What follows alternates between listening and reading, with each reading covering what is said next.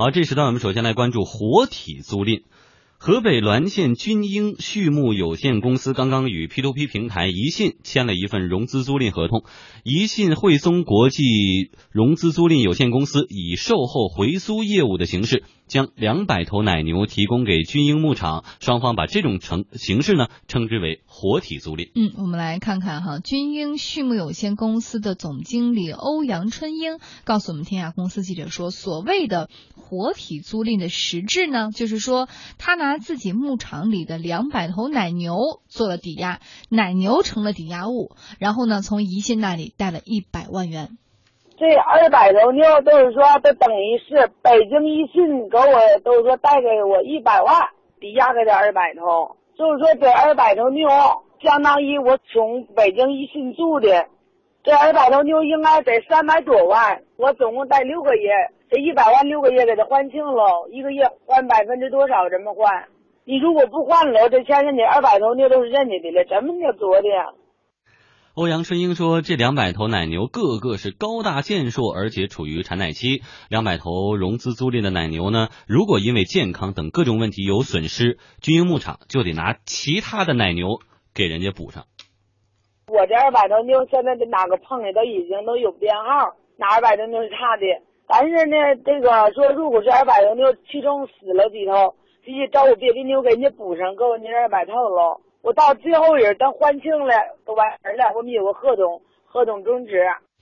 嗯，我们继续来关注。据了解呢，宜信和军英牧场融资租赁的奶牛呢，在管理上还是有特别之处的。这两百头牛呢，呃，每两只呃两只的耳朵上都挂有唯一对应的编号，脚上还有电子脚环，所以每头牛每天走多少步啊，等等一系列的数据都可以通过这种脚环的传感器传到奶牛场的信息系统里。通过这些数据呢，就可以分析它的产奶状。以及健康状况等等。嗯，其实，我们今天说这活体租赁呢，它是这个融资租赁的一种形式，说比较奇特。那说到融资租赁呢，比如说我是一个企业主，我现在想开一个服装厂，那我需要这个机器啊、设备啊，但是我直接跟老陶去这个要点钱、带点钱非常困难，那怎么办呢？是老陶，你这样，你去买一批做服装用的机器设备，然后你租给我啊，这个机器所有权是归你的。然后呢，我就每每个月给你付租金，将来有一朝一日，就是我慢慢做大了，我有钱了以后，我就按照折旧的这种方式，把你拥有的这批机器我买下来，就作为我自己的。哎，这也是一种融资的一种方式。而现在呢，这个活体这个租赁，就是因为，比如说这个，我现在想开一个牧场，但是我没有牛啊，这个牛算你的，老陶，然后我租你的牛用，但是这个牛和机器之间就会有很多本质的区别。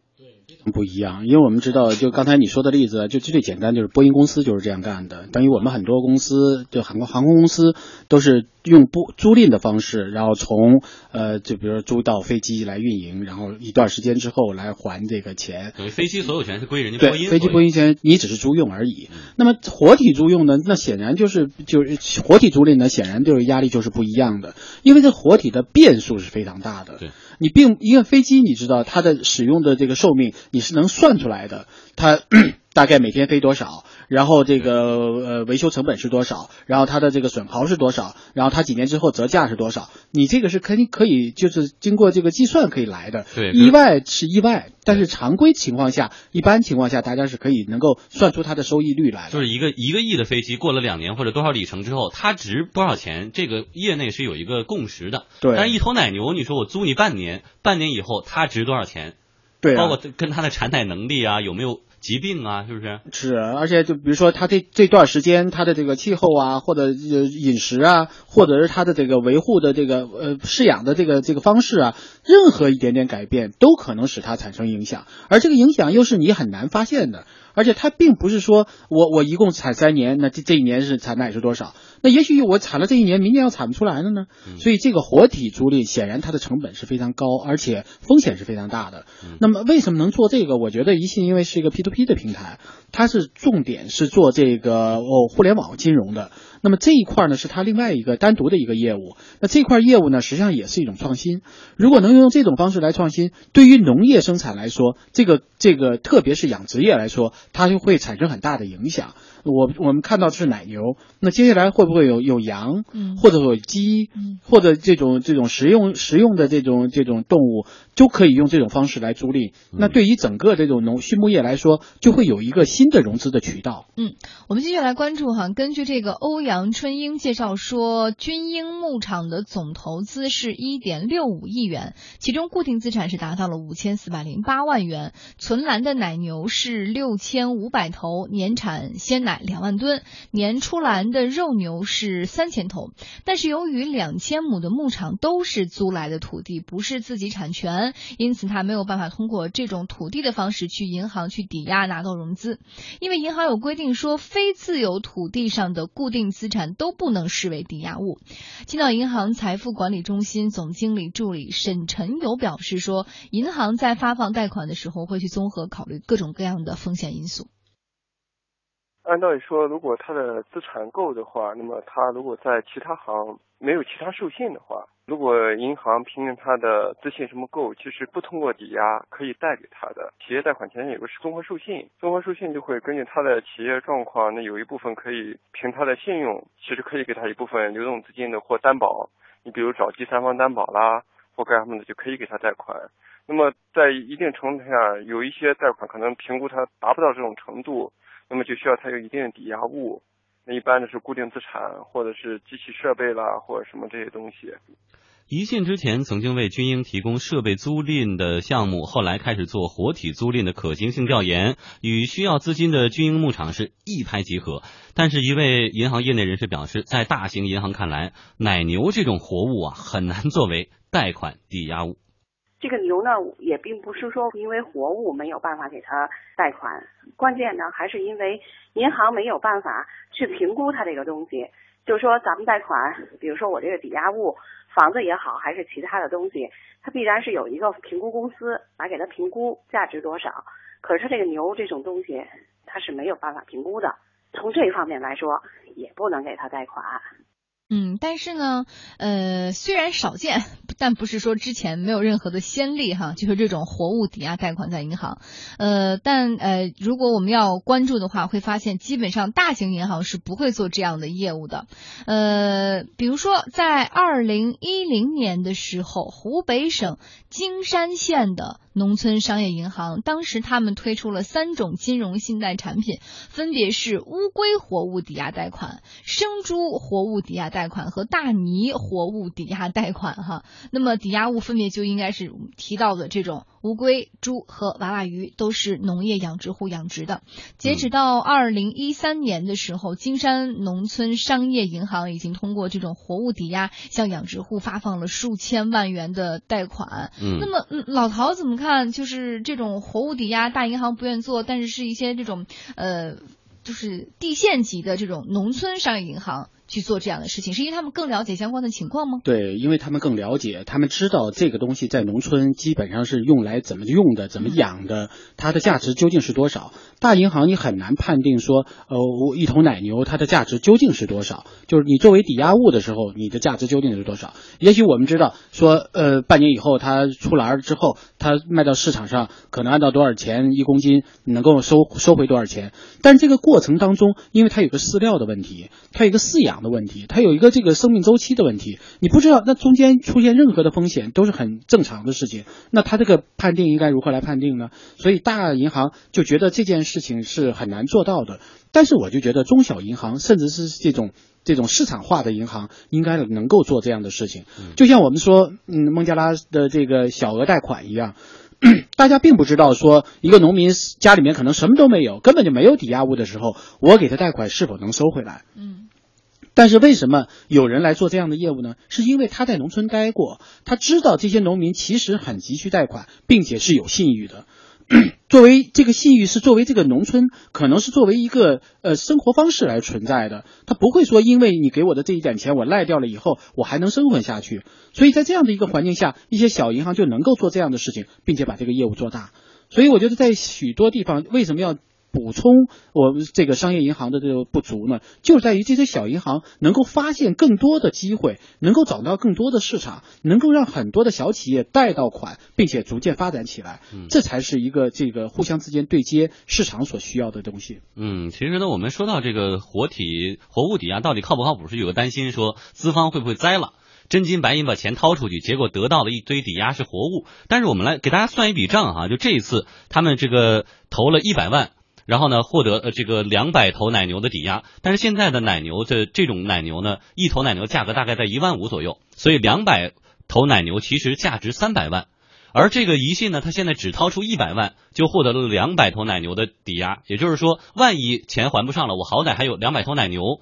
我大概一卖也能卖出个三百万的这个这样一个价钱，所以我才愿意做。就好比是我现在是资方，我投了一个项目，而且这个奶牛中间出现任何闪失。你牧场还有别的牛啊，你得给我补上，所以是不是还是比较靠谱的一个投的一个项目？但是要知道，这是一个非常复杂的事情。你跟牧场在做一头奶牛、两头奶牛的交易的时候，那是一个非常复杂的事情。一般的金融公司是不愿意做这样的事情，因为这个成本是非常高的。你一个农户，一个农户说啊，你死了一头牛，你怎么死的？他会说，哎，有很多天灾人祸，可能是狼来了把我的吃走了，不能算我呀，我其实保护很好啊。你要愣拿我一头牛，那互互相给你哭天抢地的再说怎么办？说那头牛是我们的财产，那是个人的，你要拿过来了，我可能我一家一家老小的生计都成问题，那你怎么办？所以这里面确实有很大的问题，这就取就因为就这个就就需要这种小银行或小的担保公司、小的金融机构对于当地的情况是非常熟悉和了解的，在这样的基础上，我才有可能说提出其他的方案，农户也能接受，对于金融公司也能接受。所以我觉得其实不是说不能做，而是说谁来做、怎么做。嗯，好，谢谢老陶。那么我们继续来为大家介绍一下资方，就是宜信融资租赁的副总经理毛。方竹为我们介绍说，相比于飞机、轮船这种传统的融资租赁物来说，活体的租赁物呢，操作起来确实有很多不确定的因素。活体租赁物的标的物怎么管理呀？怎么折旧啊？都是问题。嗯，宜信方面还表示说，和设备等传统的融资租赁相比，活体租赁最大的风险是以下三个方面。第一点是生物性的资产持续在增值，包括技术管理等等。第二点是疫情。第三点则是活体的非线性折旧。呃，因为像机器设备，它会有一个自己的这种折旧的公式，你是可以计算出来的。但是活体它的折旧期，你怎么通过相关的数字和公式给折出来呢？哎，尽管呢。存在存在着种种的不确定性，但是宜信还是通过自己的数据系统考察军营牧场的还款意愿啊、还款能力之后，跟他签署了融资租赁协议。有银行业内人士认为，为了高回报，一些小型银行以及宜信这样的公司可以承担高风险，但是央行管束的大银行就没有这种自由了。银行，特别是四大国有银行，它比较注意的就是我给你贷出去，我能不能收回来，这个保障。这个肯定是要有的，因为他不肯去冒一些大的风险。那么银行这儿来说，四大银行来说，他做的确实是属于比较保守的这一类。还投资公司，他就是把别人的钱拿来，我再贷出去，都是高回报。那他高回报，他就必然承担这个高风险。那么约束他的东西会比较少。四大国有银行，那中央银行对它的考核是比较多的，比如说收不回来的这种呆账、死账的率，它不能超过多少。但是对于投资公司来说，那它没有人去关注它，你好就好，你不好你可以就倒闭。青岛银行财富管理中心总经理助理沈晨友表示说，农业公司的风险本来就很高，银行的谨慎态度可以理解。农业企业有一个比较大的风险，因为有很多东西是不可控的。如果你们有印象的话，会记得中国好几次上市公司发生的这种财务风险，全部是在农业公司产生的，比如蓝天股份，比如前期的那个獐子岛的养殖养扇贝的事件。哎，所以这个时候就涉及到这个钱到底是谁出？如果说资方他就是一家公司，我想去投这样的一个项目，我高高风险有高回报，是吧？它可能就是一个投资策略。但如果它是一个平台。是有很多投资人想把钱放到这儿来获取高回报，所以他怎么样去说说服这些投资人说这个项目是很好的？你看这个牧场这项目回报也不错，然后风险也没有那么高，应该怎么说？应该说，这个 P to P 是当前一个比较热门的一个话题，特别是宜信，它是以这个互联网金融起家的，那可能就会遇到你说的这样的问题。那这个我觉得就是由这个风险控制部门来来做一个风险控制，因为如果你的这个租赁部门对于整个的事件能够把握，比如说你了解农户的情况，就像刚才他说的，我了解这个军营农场的情况，我也了解他的还款能力。我也对整个的牧场有过一个比较完整的一个考察，特别是我们看到说这个牛还出去带着脚环，这是我们嗯我们很多人年轻人时尚的年轻人带的一个东西，都牛都带着设备，可穿戴设备给牛带上了，那么它的这个信息数据是可以反馈并且可以监控的。那在这样的一个情况下，他才会会说我来做这样的一个项目。但是如果一般的公司是否能做，我觉得这就是一个打问号了。所以我觉得，就是当你做，不管你是做互联网金融也好，还是做这个呃投资投融资平台也好，那显然你对风险的控制应该是非常有能力的。你知道风险点在哪儿？你这样的，你给投资者介绍的时候，你心里是有数的，对投资者的利益的保证也是能够保障的。这样的你才能做得下去。对，而且其实从这个事情当中，我们是应该要，我觉得作为媒体哈，应该要相对的在一定风险可控的基础之上，是应该是要支持这种金融创新的。因为在未来，我国的农业要想持续的发展，这个资本的力量一定要跟上。但是，就像之前我们所提到的，银行它可能出于很多的这种风风险的考虑没有办法在这一块进行太大的这种这种这种抵押，就它保守。对，但是你看一些新的互联网金融，如果它愿意承担这样的风险，并且能够把这一块能够趟出水来，然后就就趟趟趟趟出趟出一条路来，趟出一条路来，对，然后有一个掉沟里，是趟出一条路来，然后可以做一些有迹可循的一些道路的探索摸索的话，其实我觉得对于这种互联网金融的创新，以及对于我国农业的一些发展，都是有非常好的这种助推作用的。对，除了对农业之外，其实很多方面都可以。因为我我们为什么现在说呃这个万众创业、呃全民创业、万众创新、大众创业大万万众创新的事儿，就在于我们如果开始大众创业了，都面临着说我们如何贷款的问题。对，那这种对于很多个体来说，他的这个贷款的这个抵押物是很难找到的。嗯，你要如果说把我自己的房子作为抵押，家庭是不是能够承担？那我拿出去抵押，我是不是能够顺利的拿到钱？我到大银行可能拿到钱的这个速度也很慢，也许我我觉得我想跟我想要的这个钱的数量也不一样，所以在这个过程当中就需要一个非常丰富的多层次的金融体系来给，比如说像这样的一些个体企业，或者像一些私人私有企业，或者像一些农业企业，或者像一些可能做一些比较偏门的这样的一个企业，能够提供它的这个资金支持，嗯，这样才能够说大众创业才有基础，才有活水可来。否则的话，我们只是这样几个银行按照一个共同的标准来、来来制约它，那显然我它不能够给提供更多的这种灵活变通的余地。你不能说拿活体来做抵押物，你也不能说啊你没有抵押物，你说我我的知识产权能够做抵押，那是如何来判定呢？你这个知识产权到到底在市场上能够换来多少呢？嗯，他这个评估的人对于他这个风险的这种意识就会就会非常的复杂。对，所以他大银行就会说，我情愿不给你贷，我不给你贷我就没风险了。所以我觉得，对于金融企业来说，如果我们有一个比较丰富的，并且比较多层次的金融企业，嗯对于我们国家这种万现在的这个经济转型来说，或者对个人创业来说，都会有比较好的、嗯、多层次非常的重要。嗯，尤其现在国内呢，对于这个活体租赁，好像成功的先例并不太多，所以一旦出来以后，大家就觉得，哎呀，是不是不靠谱啊？这越来越多的成功的例子出来以后，大家可能也会在这一方面，就像梁静所说的，趟出一条活体租赁的好路来哈。